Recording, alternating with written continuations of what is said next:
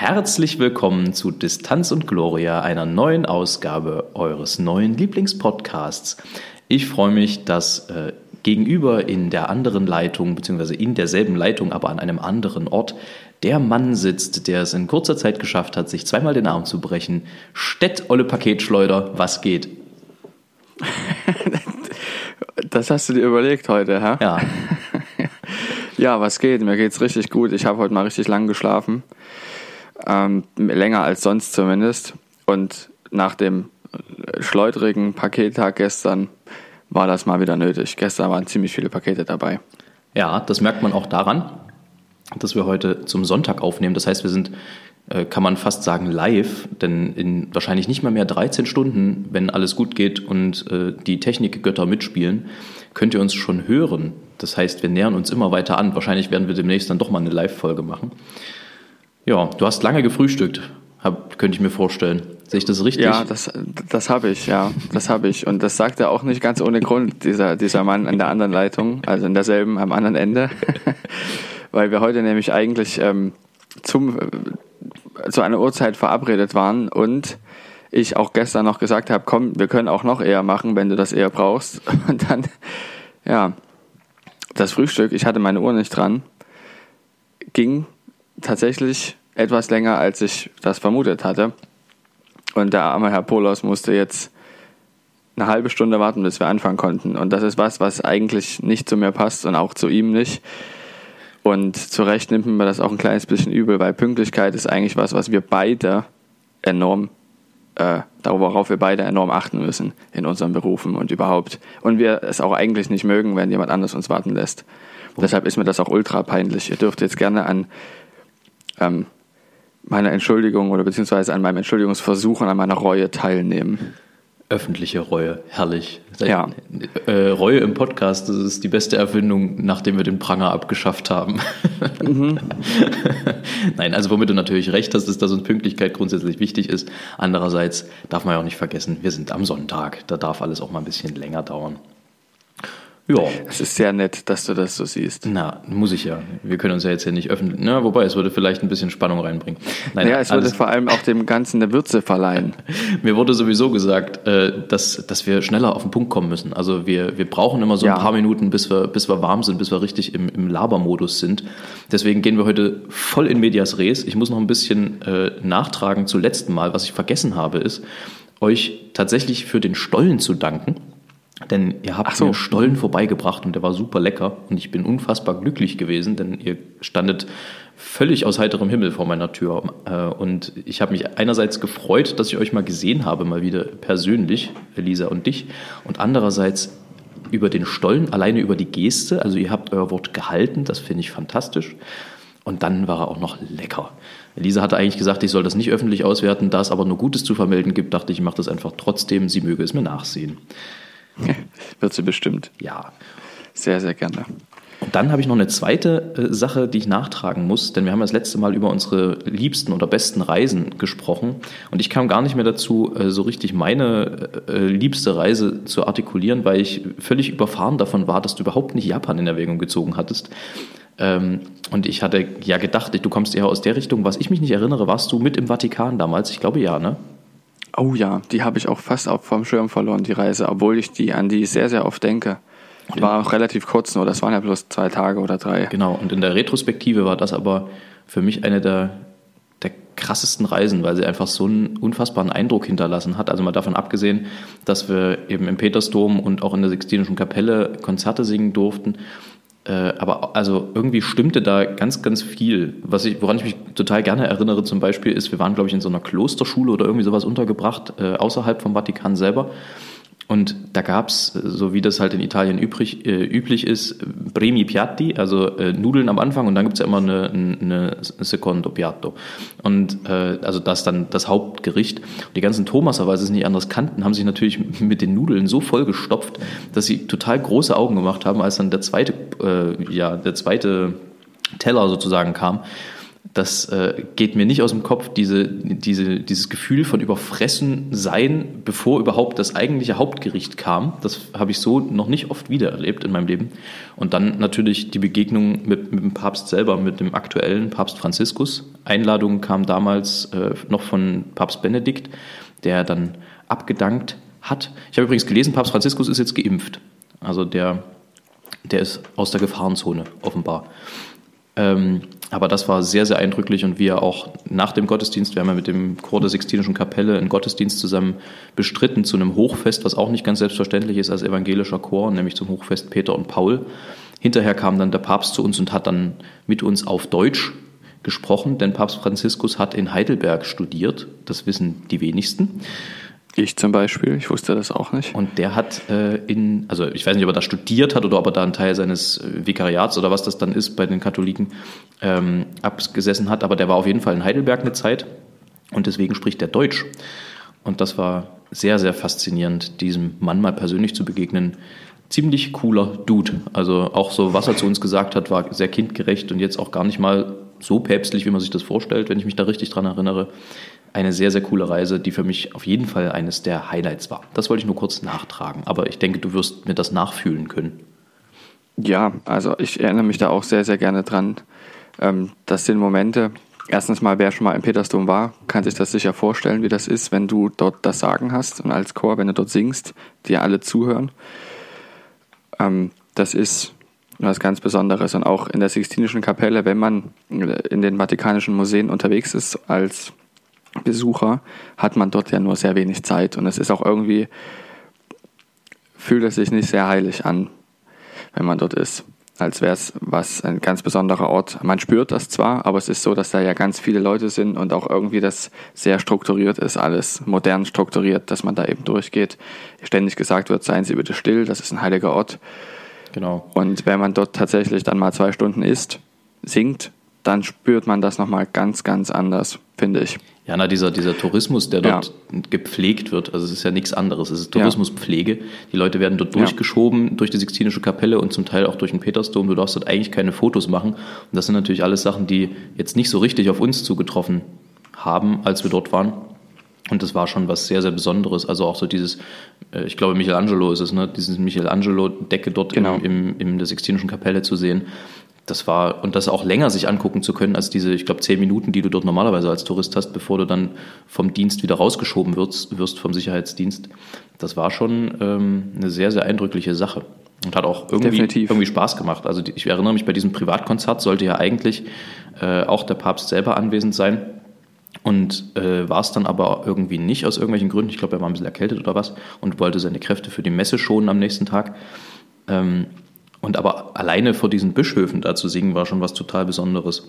Und was ich total schätzen kann an dieser Reise, ist, dass uns als evangelischer Chor und zum Großteil auch an, als Evangeliken, und du bist ja äh, sogar Atheist, wenn ich das an der Stelle mal hinzufügen darf, ähm, uns die Möglichkeit gegeben wurde, das höchste katholische Oberhaupt zu treffen. Also das, wovon viele Katholiken ihr ganzes Leben lang träumen, wurde uns ermöglicht und das auch sehr nah. Und er hat und mit, dann mit uns gesprochen. Also das war schon eine sehr äh, eindrückliche Geschichte, muss ich sagen. Und das, je, je, mehr ich drüber nachdenke, desto mehr wird das auch äh, irgendwie, nimmt das auch einen höheren Stellenwert in meiner Bewertung der Reisen ein. Das war schon irgendwie sehr speziell. Ja, auf jeden Fall. Also was äh, noch eine Sache zum Ablauf selbst. Es ist ja so, dass dort in diesen Hochfestmessen alles unwahrscheinlich strukturiert ist, enorm strukturiert. Und es es muss sich an einen Ablauf gehalten werden, der von vornherein festgelegt ist. Und es gibt ja, wie wir das wissen, in Messen und in Gottesdiensten auch Ablaufpunkte, die man vorher nicht so genau titulieren kann. Also man kann bei manchen Dingen nicht sagen, wie viele Sekunden oder Minuten das jetzt geht. Ansprachen oder Gebete, das weiß man vorher nicht genau, kann man nicht genau sagen. Und es gibt auch, oder wenn quasi ähm, eine Austeilung stattfindet, oder in der katholischen Kirche ist es ja nicht wirklich so wie in der evangelischen, dass eine richtige Austeilung stattfindet, sondern dass das quasi für die anderen vorgenommen wird, ähm, vor allen. Das äh, zum Beispiel das Reichen der Oblate oder so, wie man das, ich kann es jetzt nicht genau fachterminologisch mm, sagen. Ja, genau. Und da findet, fand Musik zu verschiedenen Dingen statt. Und ich kann mich noch erinnern, dass wir auch einen dieser Parts hatten. Da haben wir eine Bachmotette gesungen. Und wir wussten das vorher, dass es passieren kann, dass wir mittendrin aufhören müssen. Und das war tatsächlich dann auch so, dass jetzt in diesem Moment das Stück zu enden hatte, obwohl es noch lange nicht vorbei war.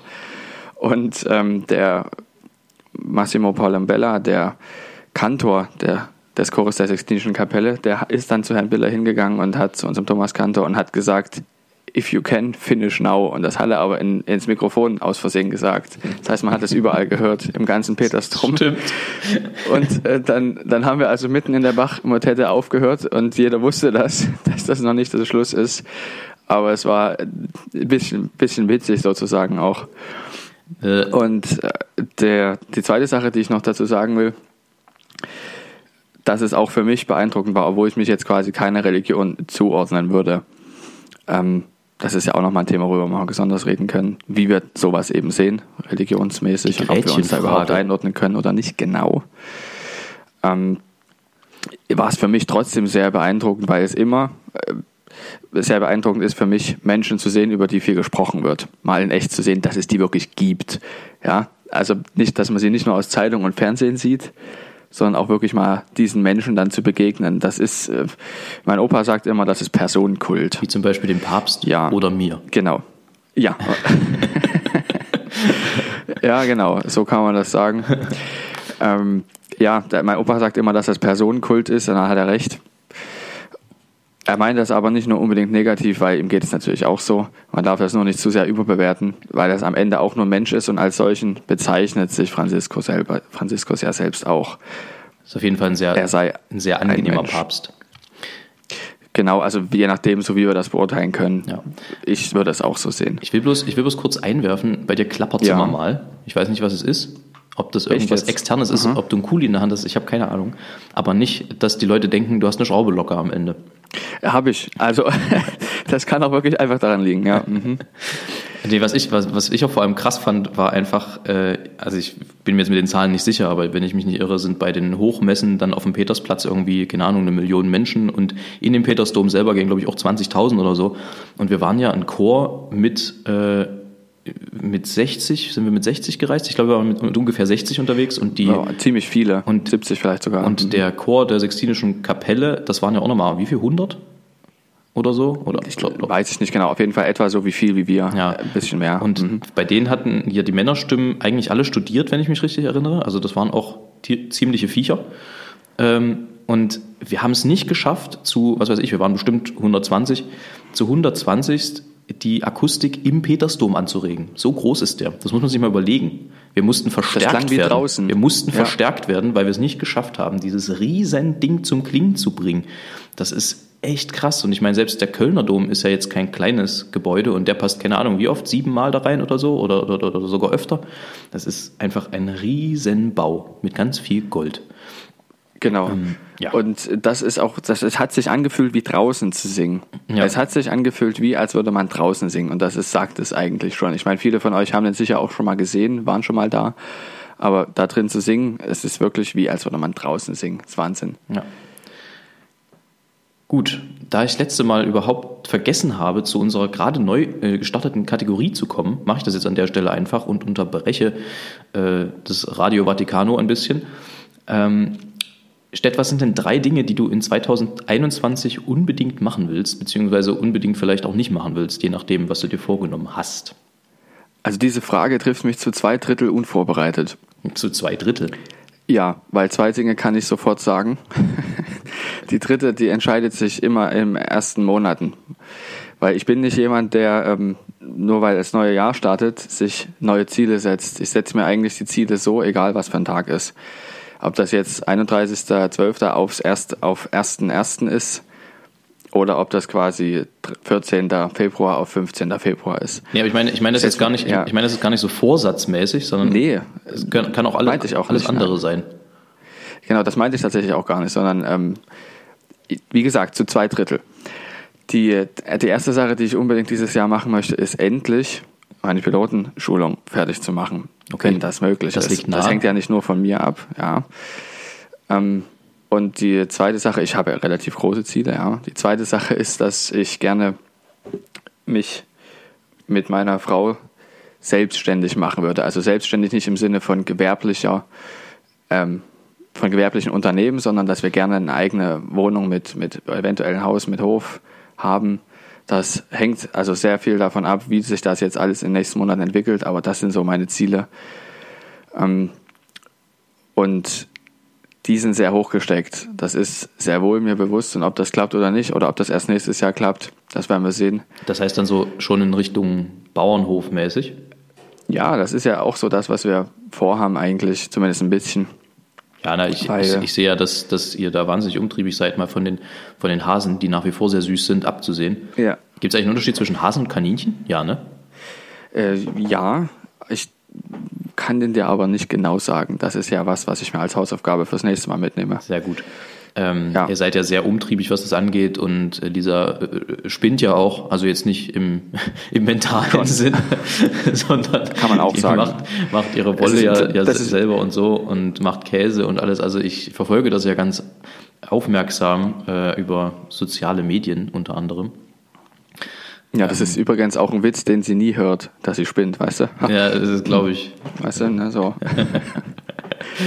ähm, nee, das ist, das finde ich total spannend, weil mich interessiert das auch und äh, da kommen wir jetzt dann doch ein bisschen eher dazu, als ich dachte. Also ich finde, das sind so hehre Ziele, da kann man auf das dritte getrost verzichten, wenn du da jetzt nichts parat hast.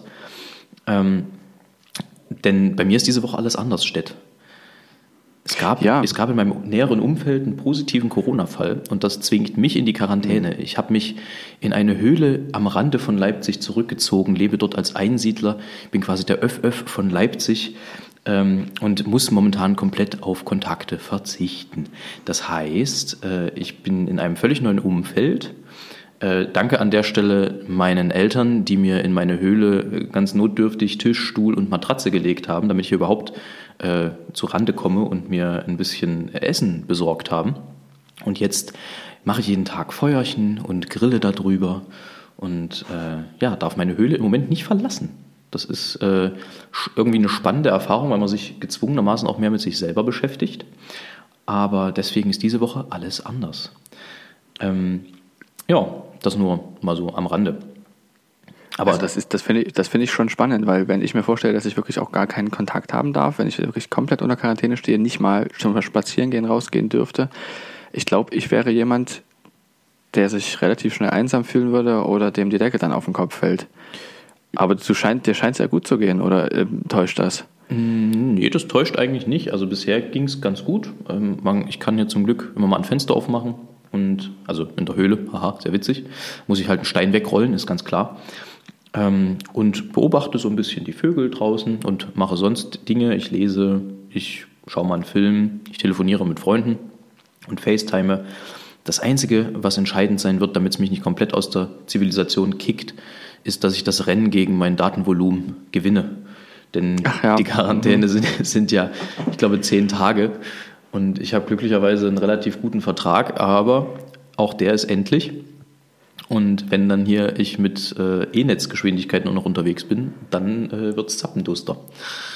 Dann kann das man, ich. Dann, dann, muss man sich ja wirklich mit sich selber beschäftigen. Um Gottes Willen, wer will und kann das heutzutage noch? Du weißt ja auch, was zu Hause ist, ne?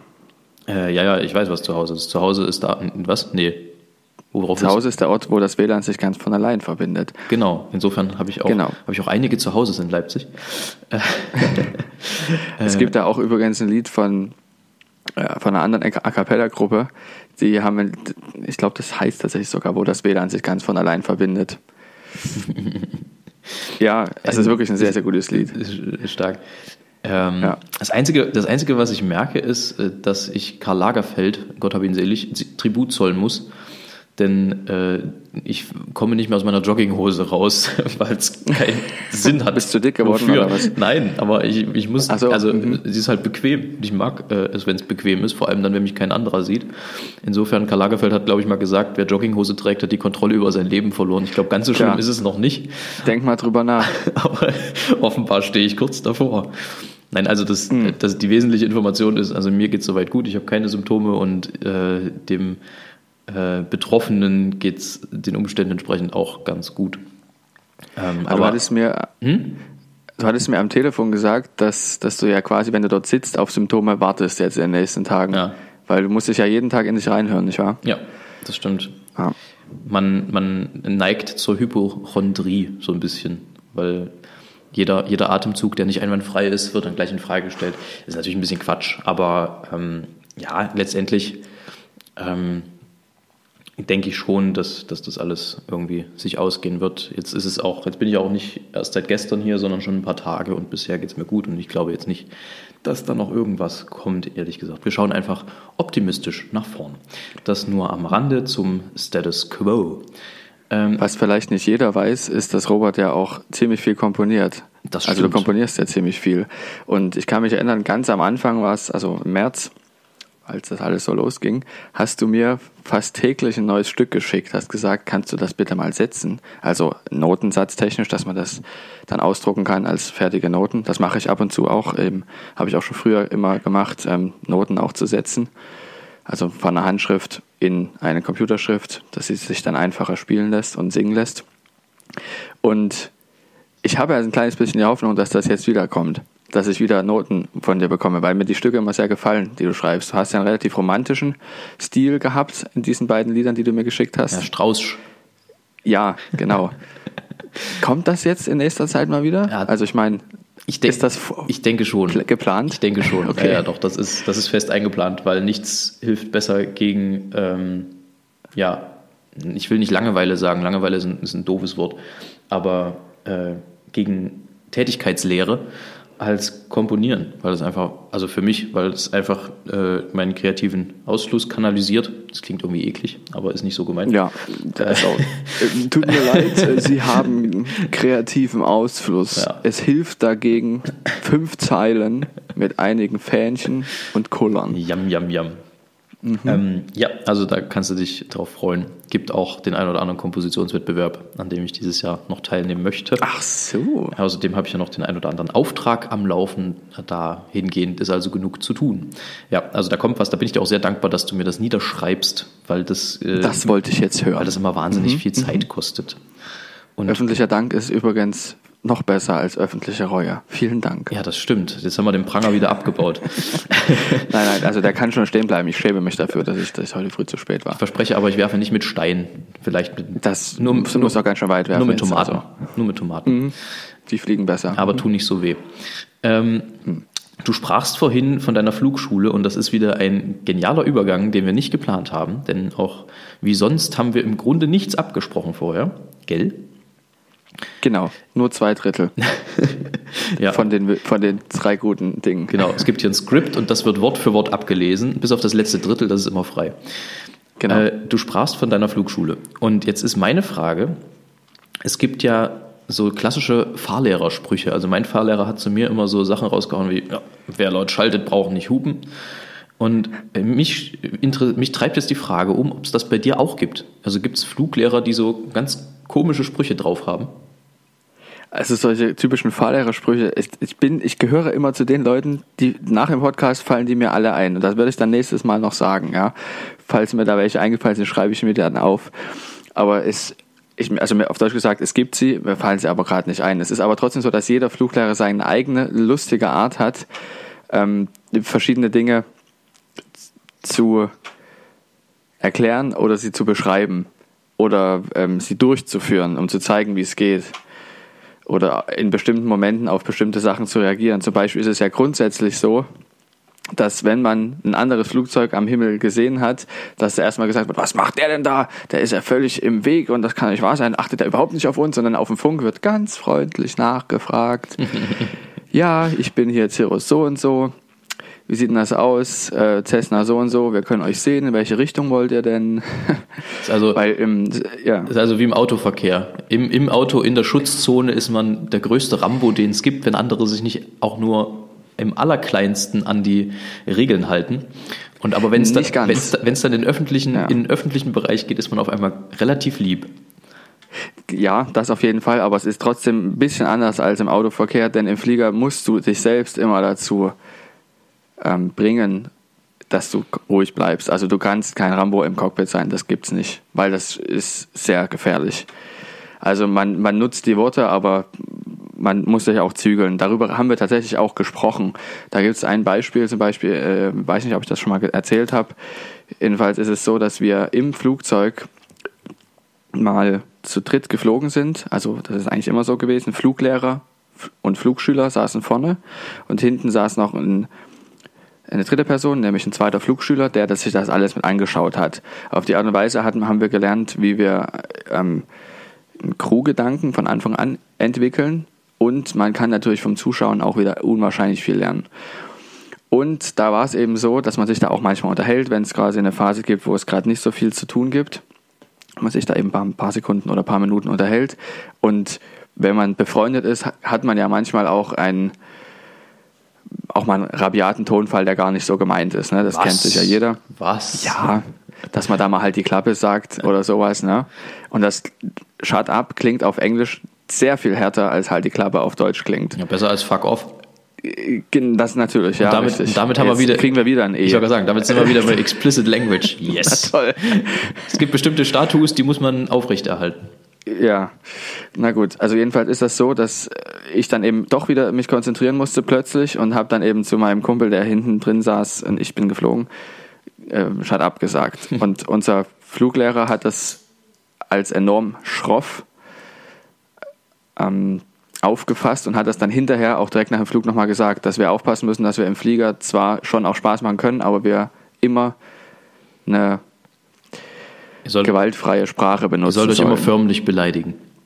Dass wir, genau, dass wir eine gewaltfreie Sprache benutzen sollen, weil das auch die Crew, den Crewgedanken äh, verbessert und wir dann eben nicht aufeinander sauer sein, sauer sind im Flug. Und ähm, das ist insofern interessant, dass er das so aufgefasst hat, weil das scheinbar wirklich wichtig war.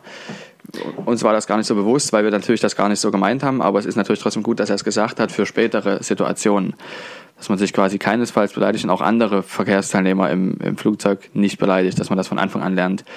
Das ist ja auch Selbst wenn man die dann auch nicht auf dem Funk beleidigt, sondern nur für sich, das soll man nicht machen, weil ähm, man immer miteinander fliegt. Das ist ja auch, also ich will das jetzt nicht ins Lächerliche, also nicht ganz ins Lächerliche ziehen, aber es ist ja auch im Deutschen was anderes, ob du sagst, du Arschloch oder sie Arschloch. Da gucken ja die ja. meisten schon ganz komisch, wenn du sie einfach siehst. Genau, Muss man mal ausprobieren, wenn es sich anbietet. Das mache ich im, ja. Wenn mich im Straßenverkehr irgendjemand beleidigt oder anplärrt, dann ist es ja meistens so, dass sie, diese Personen nicht gerne den Konflikt lösen möchten, wer jetzt recht hat oder nicht, sondern einfach pöbeln. Und da fange ich dann immer an mit Siezen ja. und steige vom Fahrrad ab, gehe nochmal hin und sage, was ist Ihr Problem und so weiter und so fort. Und da, damit ist meistens schon geklärt dann. Da gab es mal eine, eine Situation, wenn ich mich richtig erinnere, da hat irgendjemand ähm, irgendwas reingerufen oder so bei, bei einem Konzert. Ich weiß nicht mehr ganz genau, wie die Situation war. Aber jedenfalls, der damalige Thomas-Kantor ging dann hinterher hin und auf den Kopf zu und, und sagte, Sie hatten eine Frage an mich. Und da kam dann wohl keine Antwort. Ja. Also manchmal ist, manchmal ist, ist der direkte Weg auch, auch äußerst entwaffnend. Ja, das stimmt. Mir ist übrigens gerade noch ein Fluglehrerspruch eingefallen. Sehr gut, dann haben wir doch die Zeit sehr gut überbrückt bis dahin. Eine gute Landung ist eine Landung, wo das Flugzeug und der Flugschüler hinterher noch leben.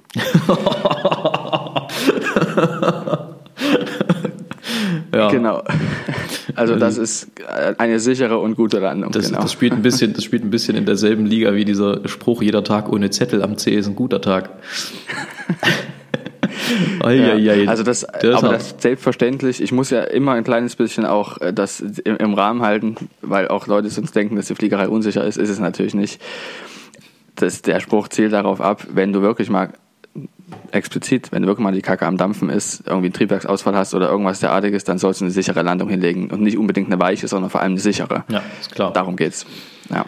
In dem Zusammenhang die Nachfrage, gibt es eigentlich bei euch eigenartige Flugregeln, so im Sinne von rechts vor links oder so? Also so oben, ja. vor, oben vor unten? Oder? Das gibt's. Wirklich? Tatsache. Nicht, ja. nicht ernst.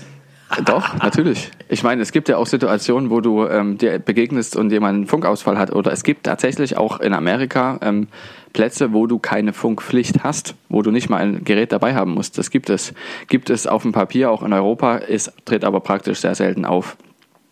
Hm weil ähm, in Deutschland zum Beispiel, mh, hm, da will ich mich jetzt nicht zu weit aus dem Fenster lehnen, meine Kollegen aus meinem Kurs, die wissen das genauer, die selber auch privat fliegen, aber mir ist es, soweit ich weiß, gibt es in Deutschland keinen Platz, der keine Fluginformation bietet. Fluginformation ist keine Flugverkehrskontrolle, so wie wir das kennen, dass, der, ähm, dass die Fluglotsen den Flugzeugen Anweisungen geben, an die sie sich halten müssen, sondern Fluginformationsdienst ist dass du sagst, wo du bist, welche Position du hast und der Lotse ist kein Lotse, der unten drin sitzt, sondern ein Mitarbeiter eben vom Fluginformationsdienst, der gibt dir Informationen darüber, wie, wie der Wind ist, wo die anderen Flugzeuge sind und welche Bahn gerade frei ist. Aber du entscheidest am Ende selber. Es ist nicht bindend, was diese Person sagt.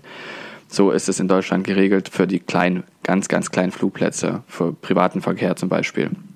Aber in Amerika gibt es wirklich ähm, Stellen, wo die Pflicht nicht vorhanden ist, ähm, ein Funkgerät dabei zu haben. Und dafür muss es natürlich Vorflugregeln geben, wenn man das so nennt. Also, also, eine, genau. Äh, das, also das ist dann, also wie, wie ist das dann? Also was, was gibt es da so? Mach mal eine Beispielregel, dass man, sich, dass man sich da irgendwas vorstellen kann. Zum Beispiel, wenn du, es gibt tatsächlich ein rechts vor links, ja. Geil. Deshalb haben die Flugzeuge auch links und rechts unterschiedliche Lichter, damit man erkennen kann, ob das Flugzeug jetzt von dir wegfliegt, nach rechts oder ob es von rechts kommt. Nee, das habe ich ja noch nie, also das habe ich noch ja. nie gesehen. Da muss man ja drauf achten, mhm. Mensch. Wird man noch, wird man noch zum ja. Flightspotter hier. und hinten hat das Flugzeug zum Beispiel ein weißes ähm, Licht, was du auch nur von hinten sehen kannst. Das heißt, du weißt dann, dass es von dir wegfliegt beispielsweise. Ja. Ach, und ja, genau. Und es unterscheidet sich auch noch nach der Art des Flugzeugs. Ein Segler zum Beispiel bekommt Vorflug vor einem motorbetriebenen Flugzeug, logisch, weil der Segler nicht einfach so ausweichen kann. Ja. Also. Der Motorflieger kann das machen, aber der Segler hat halt keinen Motor, um in der Platzrunde vor der Landung dann doch nochmal den Schlenkrich zu fliegen, den extra Schlenkrich. Das ist total faszinierend, weil ich ja. habe ja vor hui, äh, 2000 Jahren gefühlt mal einen Segelschein gemacht. Also nicht für, für Jollen, sondern für ähm, Windsurfen. Und da musst du, so. ja musst du dich ja auch mit den ganzen ja, Verkehrsregeln auf dem, auf dem Wasser auseinandersetzen. Und da ist es, wenn ich mich richtig erinnere, ohne dass ich mich da jetzt festlegen wollen würde, äh, ist es, glaube ich, auch so, dass äh, motorisiert immer, also beziehungsweise das unmotorisiert immer Vorfahrt hat, weil es eben schwerer manövrierfähig ist. Das heißt, das manövrierfähigere Gefährt äh, ist dann immer in der Pflicht, aus, also irgendwie auszuweichen, weil es halt leichter zu genau. manövrieren genau. ist. So in der Art ist das bei uns auch. Es ist, ich muss dazu sagen, dass meine Theoriekenntnisse eine ganze Weile zurückliegen und ich deshalb auch nicht alles wieder herbeten kann. Ähm, das ist jetzt schon ein Jahr her mittlerweile oder beziehungsweise ein Dreivierteljahr, seitdem ich das letzte Mal geflogen bin, weshalb ich natürlich, sobald es weitergeht, dann nochmal eine Auffrischung brauche. Die, da ist auch jeder Pilot selber dafür verantwortlich, das aufzufrischen und nach einer gewissen Zeit sind Auffrischungen auch vorgeschrieben im Übrigen, ah ja. wenn man lange nicht geflogen ist. Das würde jetzt für viele Piloten eintreffen, die jetzt lange nicht geflogen sind. Das heißt, da braucht man sich auch keine Sorgen machen, das ist regelrecht vorgeschrieben, dass das so ist bei uns. Sicher bei im ähm, Wasserverkehr auch, oder?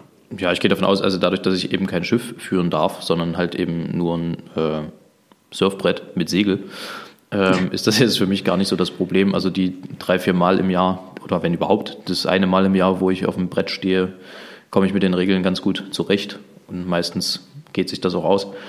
Insofern, keine Ahnung. Aber da haben wir doch an der Stelle unseren Bildungsauftrag zumindest teilweise von deiner Seite erfüllt. Jetzt komme ich mal von meiner Seite, denn ich habe äh, was gefunden, ich weiß nicht, ich glaube, es war die Süddeutsche oder irgendjemand hat auf Social Media gefragt, was Dinge sind, die die Leute ganz spät erst verstanden haben. Und Holy Mother habe ich gestern ein Feuerwerk im Kopf gehabt, weil, äh, also da waren Sachen dabei, die stellst du, also es gibt ja Dinge, die nimmst du als gegeben hin, die stellst du nicht in Frage. Ich würde jetzt einfach mal so mit vier Sachen um die Ecke kommen, wo mich interessiert, einerseits, ob du das gewusst hast und andererseits, ob die Leute das gewusst haben, weil ich habe... Ja, ich kann jetzt immer sagen, ich habe das gewusst, ne? und keiner kann danach prüfen. Das kannst du aber nur dann sagen, wenn es dich nicht selber so vom Sockel haut wie mich gestern. Mhm. Pass auf, ich, ich komme mal mit einem Beispiel um die Ecke. Du kennst doch die die äh, Brillenmarke, das ist keine Werbung, sondern das ist halt Teil des Beispiels, die Brillenmarke Ray-Ban. Ray-Ban, ja. Ähm, weißt du, warum die Ray-Ban heißt? Nee, erzähl mal. Das ist kein Designer. Ich dachte, Ach, Ray ich dachte, ich dachte Strahlen Strahlenschutz, zusammen. genau. Ich, ich dachte oh. immer, ich dachte immer, das, also man nimmt das halt so hin. Ja, okay, ist halt wieder ein Designer, der heißt jetzt halt Ray-Ban, mein Gott. Aber nee, das hat einen Sinn. Nee, das wusste ich nicht, aber das, das ist ja cool. Und pass auf, in der Richtung geht's weiter. Wusstest du, dass Lachgummi, Lachgummi heißt, ist auch wieder keine Werbung, weil es das positivere Gegenbeispiel zu Weingummi ist? Nee, das ist ja geil. Aber sag mal, äh, gibt es da öffentliche Statements dazu, dass es wirklich so ist oder hat der, dass sich das keiner ausdenkt? Nee, ich gehe schon davon aus, dass das jetzt nicht falsch einfach verbreitet wird. Und ich meine, es ergibt ja auch irgendwie alles Sinn. Also ja, na klar. Ray, Ray Ben, ich meine, gut, das könnte auch ein Name sein, ja, aber äh, es ist halt im Sinne einer, einer Sonnenbrille, die halt äh, vor, Stra vor, Strahlen schützt, schon jetzt auch nicht ganz aber sinnfrei. Lachgummi. Mensch, und, das finde ich cool. Und ich finde im, im vor allem ich esse die auch gerne. Also. Ja, eben im Sinne, äh, also wenn wenn die uns äh, sponsern wollen und wir Werbung für die machen sollen, ja, dann äh, warten wir auf den Deal. Ähm, es also das zum Beispiel, also bei Lachgummi, das fand ich schon extrem cool, weil ich meine, es richtet sich ja auch an Kinder. Ähm, und da eben nicht dieses negative Wein vorzunehmen, fand ich schon, finde ich schon marketingtechnisch einen ziemlichen Winkelzug. Dazu kommt dann noch solche Sachen wie, weißt du, dass Flummi eine Abkürzung ist, also nicht eine Abkürzung, sondern ein, ein wie sagt man, ein zusammengeschmolzenes Wort? Mm. Flummi kennt man, sind diese, nee, sind diese Bälle, die durch die Gegend hüpfen. Nee, das wusste ich nicht, aber ich überlege gerade, was könnte es denn sein? Also wahrscheinlich auch was von Gummi. Das ist nicht schlecht. Und aber mit FL. Für, nee, ich weiß nicht. Steht für fliegender Gummi. Fliegender Gummi. Und jetzt halte ich fest, im Englischen ist es genauso, da heißt das nämlich Flubber, da steht es für Flying Rubber. Echt jetzt? Ja. Ach geil, das hat sich bestimmt irgendjemand auch über so, so vermarktet dann. Ich meine, das ist ja interessant auch, ähm, dass manche Worte mit Absicht so vermarktet wurden, weil das eben für das Produkt gut ist und man sich das in den Sprachgebrauch eingebürgert hat. Ne? Ja. Und das wird bestimmt so auch sein. Absolut, aber also das, das, das also cool. ich, ich saß da gestern und habe das gelesen, dachte, was? Also ich meine, es ja, gibt, ja, Sinn, gibt, ja so, gibt ja so die Klassiker, gibt ja so die Klassiker Hanuta, Haselnusstafel oder dass Milka für Milch Kakao steht. Das kann man mal gehört haben. Ich weiß nicht, ob dir das so geläufig war. Das das erste Jahr, das zweite wusste ich nicht. Nee. Ähm, aber also das sind so Informationen gewesen, wo, wo ich wirklich dachte, wow, heute lerne ich noch was. Äh, und dann habe ich noch als letztes, und das interessiert mich eigentlich am meisten, weil ich bekennender Freund von Kinderschokolade bin. Das ist leider keine bezahlte Werbung. Ich würde gerne, äh, also in Naturalien für diese Werbung bezahlt werden. Ähm, ist aber bisher noch nicht passiert. Also ich bin großer Freund von Kinderschokolade und habe früher natürlich auch gerne das Ü-Ei gegessen. Im Ü-Ei gibt es ja diese gelbe Kugel, wo eine Überraschung drin ist. Kannst du dir vorstellen, wofür diese gelbe Kugel steht? Weißt du, dass ich das neulich erst gelesen habe? Ach, verdammt. Die steht natürlich für einen Goldklumpen. Was? Nein. Nein, fürs, fürs Eigelb. Ja, fürs Eidotter. Ey, das sind so Sachen, die hinterfragt man nicht. Also, nee. das ist also für mich als Kind, ja gut, da ist dann halt die Überraschung drin, okay. Aber du stellst ja diese Verbindung als Kind nicht her. Und da haben sich ja offenbar. Nee, vor allem auch, da haben sich ja Leute, dass es drinne weiß ist. Ja, da haben sich ja, ja, Leute Gedanken gemacht, wirklich. Da haben sich Leute hingesetzt und sich das so ausgedacht. Also ich meine, das ist, wird ja jetzt kein Marketing-Zufall sein, dass das so ist, sondern das wird ja von vornherein so durchdacht gewesen sein. Aber als Kind hinterfragst du ja sowas überhaupt ja. nicht. Äh, das, das war wirklich spannend. Und wenn mir da noch was, noch was unterkommt, dann äh, gebe ich das gerne nochmal so durch. Weil, also das äh, hat mich wirklich eine Weile beschäftigt dann gestern. Das glaube ich gerne. Also sowas finde ich auch immer schön, das so zu, so zu erkennen. Das sind ja nur Kleinigkeiten, das ist jetzt nicht, was die Welt verändert, das zu wissen. Aber es ist sehr, sehr interessant. Es ist wie wenn du ein gutes Buch liest und dann plötzlich kriegst du raus, worum es die ganze Zeit geht. Ja, ne, vor allem gibt dir das halt das Gefühl, da machen sich Leute wirklich Gedanken um das, was sie dort verbreiten. Also du hast, manchmal hat man ja so das Gefühl, es geht halt, also oft ist es so, aber es geht halt nur ums Geld und es muss schnell gehen und es muss möglichst massenkompatibel sein. Aber du hast hier ja das Gefühl, dass sich wirklich Leute hingesetzt haben und sich was überlegt haben. Also, ähm, ich meine, gut, das jetzt mit, mit Ray-Ban, das war jetzt ein Beispiel, aber zum Beispiel Flummi und, und Flubber und sowas, also diese, diese Verbindungen da, das, das musst du dir ausdenken. Das kommt ja nicht von jetzt auf gleich. Ja. Also fand ich höchst spannend. Das ist äh, tatsächlich, also auch cool, dass du das so erzählst jetzt hier. Das äh, Bitte, äh, interessiert mich auch. Da kann ja von außen mal zu Bezug genommen werden, ob man das wusste oder nicht. Vielleicht habe ich ja auch einfach wieder 26 Jahre in einem Betonloch gelebt und das einfach nicht mitgekriegt. Schickt mir doch einfach mal eine Briefeule hier in meine Höhle. Ähm, wir hatten vorhin kurz darüber gesprochen, dass ich äh, ja hier bin und so Langeweile und so. Äh, also Langeweile ist für mich ein, ein doofes Wort, weil so richtig Langeweile gibt es eigentlich nicht, finde ich. Also selbst wenn man mal gerade nichts zu tun hat, dann gibt es Dinge, mit denen man sich beschäftigen kann und wenn es nur Denken ist. Ähm, aber kannst du dich noch erinnern, was deine Eltern dich früher immer so gefragt haben, wenn du äh, gesagt hast, Mama, mir ist langweilig? Weil, also, äh, liebe Grüße an, an, an Anja. Wir haben, ich habe neulich mit einer Freundin drüber gesprochen und es kam, es fiel dann ein Satz, den ich aber sowas von unterschreiben kann. Fällt dir was ein, was deine Eltern gesagt haben? Meine Eltern haben das selten gesagt. Ähm, ich habe erst selten auch zu meinen Eltern gesagt, dass mir langweilig ist. Ich habe das aber oft zu meinen Großeltern gesagt, weil die auf dem Land wohnen, immer noch übrigens. Ja. Und da war es dann auch oft so, dass ich da mal gesagt habe, mir ist langweilig. Und mein Opa hat dann immer zu mir gesagt, das ist hervorragend. Langeweile ist die beste Form der Erholung. Das wäre hervorragend, wenn es dir noch länger langweilig wäre. Deshalb bist du ja hier.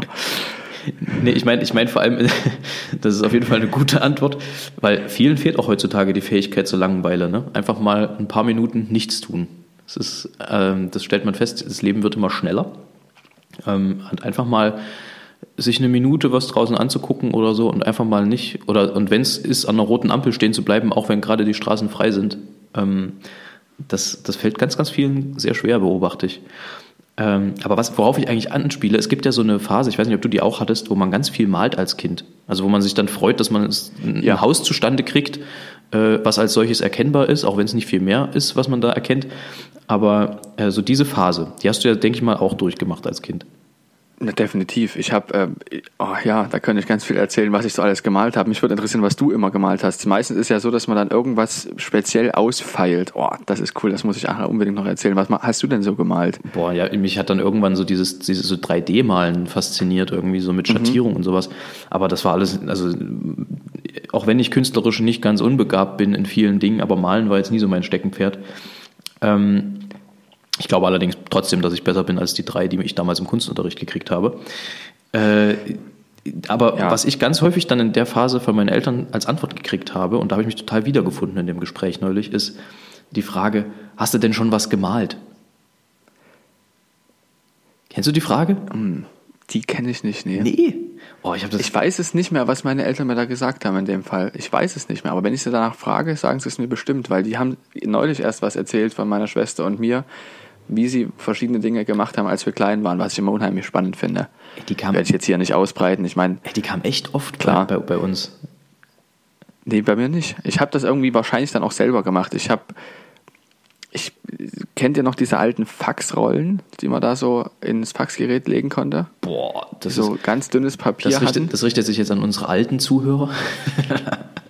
das ist also ja diese Faxrollen und es gab ja dann irgendwann keine Faxgeräte mehr, die diese Faxrollen benutzt haben, sondern ganz normales Papier.